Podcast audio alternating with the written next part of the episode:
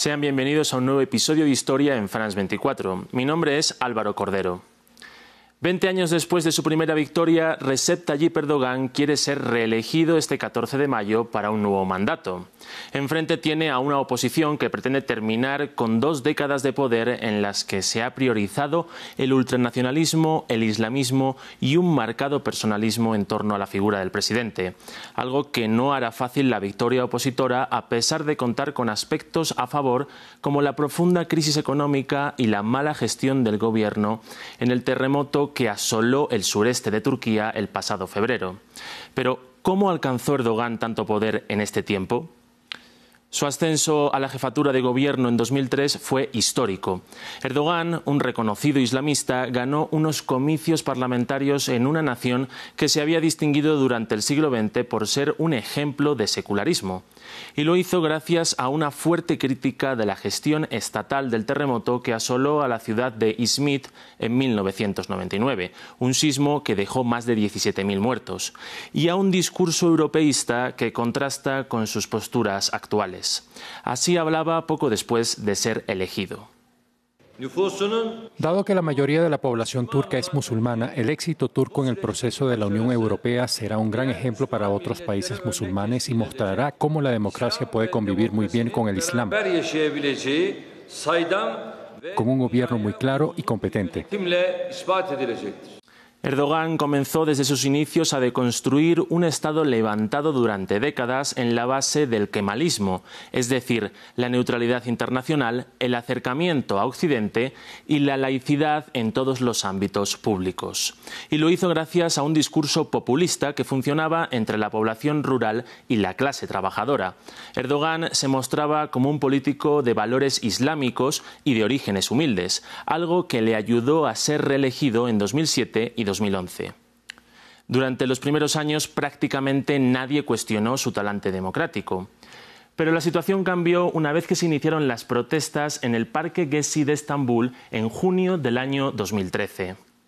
Lo que comenzó como una manifestación ecologista contra la destrucción de este espacio fue contestado con violencia policial y represión gubernamental algo que fue duramente criticado y que generalizó la movilización en las principales ciudades del país contra los diez años de gobierno que por esa época llevaban el poder Erdogan.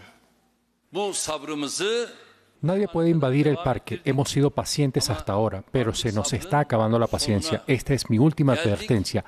Hago un llamado a madres y padres. Por favor, hagan algo con sus hijos.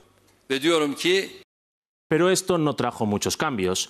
Erdogan se presentó a la presidencia en 2014 y obtuvo la victoria, el primer paso en su deriva autoritaria que se confirmaría tras el intento de golpe de Estado en su contra en julio de 2016.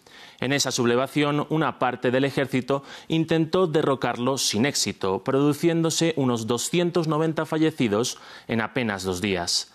El oficialismo acusó al teólogo Fethullah Gulen, antiguo aliado de Erdogan, de instigarlo. Pero lo cierto es que este evento propició que Erdogan acometiera las reformas que llevaba años esperando.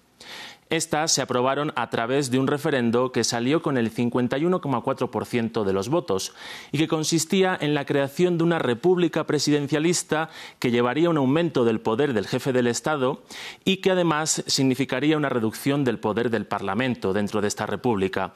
Además, esta elección presidencial eh, haría que la mitad de los jueces del Tribunal Constitucional fuesen elegidos directamente por Erdogan y ampliaría el mandato a cinco años de cada término presidencial facultades que facilitaron el aumento de la represión contra los opositores y medios de comunicación críticos durante los siguientes años. En materia internacional se alejó de sus aliados occidentales y mantuvo una agresiva acción exterior en Medio Oriente y África, lugares donde ha intentado convertirse en una potencia regional a través de su intervención en conflictos como la guerra civil siria, la guerra civil libia o el conflicto entre Azerbaiyán y Armenia por Nagorno-Karabaj. Situaciones a las que se suma la crisis de refugiados hacia Europa, en la que Turquía se ha convertido en un estado tapón de flujos migratorios a cambio de cuantiosas cantidades económicas. Un acuerdo cuestionable que entró en marcha tras la crisis de 2015, provocada por la inestabilidad en Medio Oriente, pero que es de una fragilidad extrema, ya que Erdogan lo ha usado en varias ocasiones como método de presión a Bruselas. Turquía ha aceptado el acuerdo de refugiados de la Unión Europea no por dinero, sino para evitar que esas personas migrantes reciban un trato despectivo en las fronteras europeas. Desde esa crisis, el papel de Turquía como potencia regional se consolidó al igual que su figura como mediador entre las potencias occidentales y otras potencias como China o Rusia algo que se ha podido vislumbrar en acuerdos como la exportación de grano en medio de la guerra de Ucrania.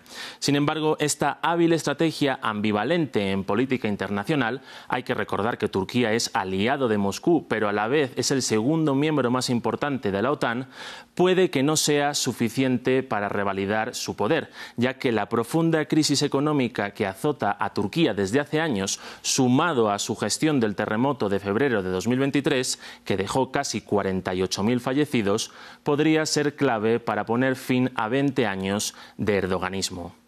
Con esto concluimos. Si quieren conocer más historias, sigan conectados a France24 y france24.com.